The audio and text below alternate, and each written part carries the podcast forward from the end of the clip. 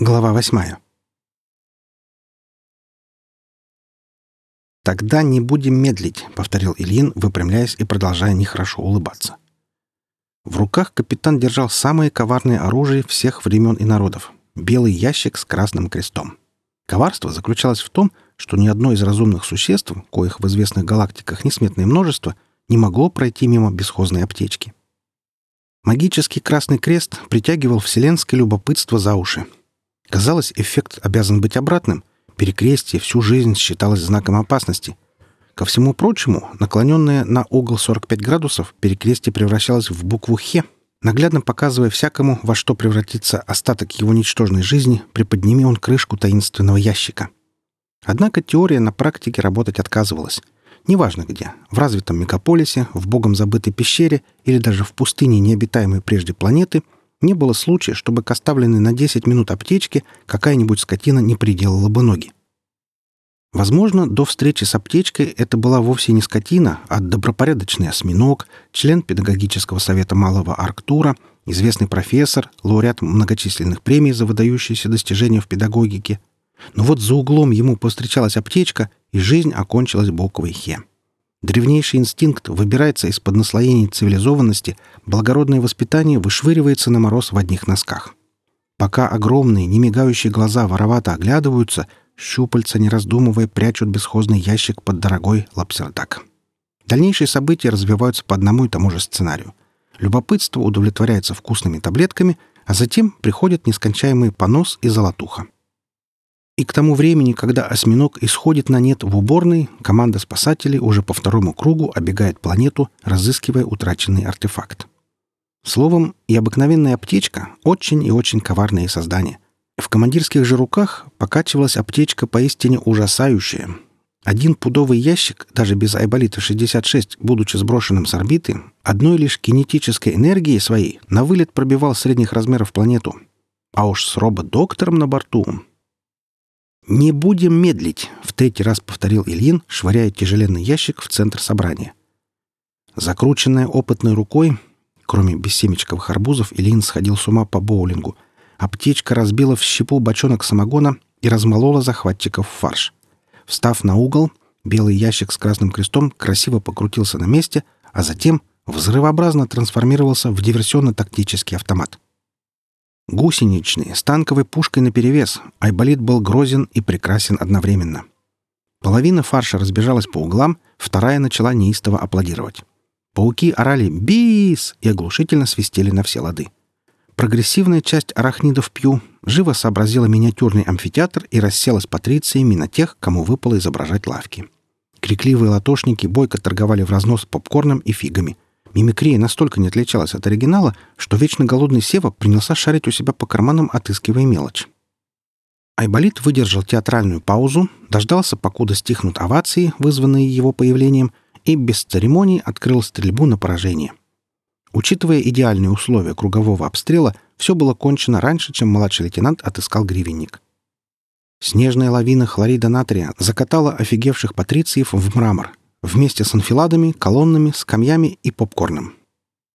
В студенческие годы, будучи интерном, 66-й подрабатывал на очистке магистральных автодорог и с тех пор навсегда усвоил, что много реагентов не бывает. Вырвавшийся вперед Сочинский посидел больше остальных.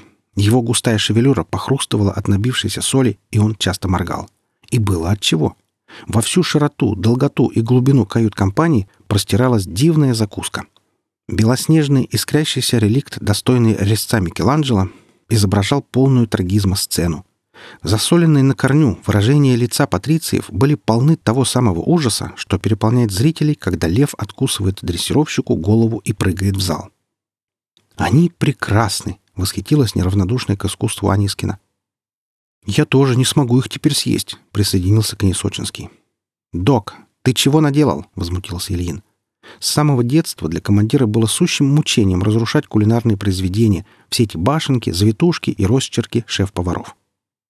Он за версту облетал модные рестораны, неделями обходясь отварной картошечкой, переброшенной мелко нарезанным лучком, огурчиками, груздями, квашеной с брусникой капустой, холодцом, селедочкой, жареными перепелками и поросятами с хреном, то есть простой и несотейливой русской кухней. пюрированные и упакованные в тюбики до такой степени, что больше ничего разрушить там было уже нельзя. Айболит-66 пропустил командирское возмущение мимо слуховых мембран. Он деловито сгонял в колонны уцелевших арахнидов Пью. Те стекались к нему нестройными рядами, шагая на двух лапах и подняв остальные шесть в межгалактическом жесте безоговорочной капитуляции. «Разрешите доложить, товарищ командир», — пожирая визорами начальства, вытянулся во фронт Айболит. «Докладывайте, товарищ 66», — смилостивился Ильин, не умевший подолгу дуться на промочившихся подчиненных. Засолено 993 килограмма живой силы противника. Из них пряным посолом 83 патриция, 11 скамей, 19 латушников, 36 колонн и 2 вора-карманника.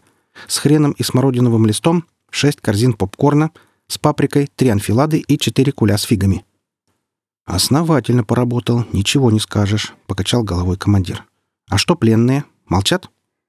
«Так точно, товарищ командир», Вытягиваться еще выше было некуда, и Айболит привстал на гусеницах. «Арахниды пью, как вы знаете, бессловесны по определению, и...» От дальнейшего разговора их отвлекла стремительная атака пауков. Коварные арахниды, опустив лапы, перестроились из мирной шеренги в боевую свинью и, похрюкивая, кинулись на прорыв. Бросок был настолько подлым, что команда не успела ему организованно противостоять. У Айболита, вытянувшегося к потолку и выбравшего все люфты в сочленениях, чего-то там заело — Сочинский очумело держал в руке гривенник, а Ильин силился вспомнить межгалактические законы, где бы уточнялось, в каких случаях пленным разрешено бросаться на победителей. Дело спасла деятельная Алла. 15 лет в морской пехоте научили мочить, не задумываясь. «Мужчины!» — произнесла Анискина тем самым тоном, за которым испокон веков скрывается все. Скорости ее реакции позавидовал бы легендарный Брюс Ли — Неуловимым движением старший лейтенант выхватил из кобуры личный НЗ. Пакетик брынзы, который Анискина всегда держала при себе, являл собой универсальное средство. Его можно было употреблять под что угодно. Под плохое настроение, под ужасное, под хорошее, под замечательное, под никакое, под просто так, под запросто, словом, под любое женское начинание. А еще им можно было угощать звездолет. «Завтракать!» — крикнула старший лейтенант, щедро посыпая брынзовой крошкой летящую на нее свинью. Наркотическая зависимость звездолета не потребовала себя уговаривать. Пол взорвался тысячу хоботков, растащивших свинью на запчасти. Та и хрюкнуть не успела. На месте грозного строя порхала в воздухе чудом уцелевшая пригоршня арахнидов. Она изображала собой голову профессора Доуэля, чьи огромные уши отчаянно молотили воздух. «Сдаюсь!» — орала голова благим матом. «Все расскажу! Отзовите только эту психическую!» «Ты кого психической назвал? Хрен с ушами!» — угрожающе прошипела Анискина. «Действительно, товарищ профессор, стыдно разбрасываться такими эпитетами в цивилизованном обществе», — очнулся Ильин. «Да вы тут все ненормальные!» — продолжила разбрасываться голова, краснее от натуги. Видно было, что арахнидам все труднее удерживаться над плотоядными отростками. «Брынза не будет», — вздохнула Анискина, пожалев ушастую голову. Отростки разочарованно, хотя и послушно, втянулись в пол. Звездолет уважал инструктора по рукопашному бою, умевшего делать брынзу. Голова опасливо спланировала на пол, где сменила крылатые уши на крепенькие ножки.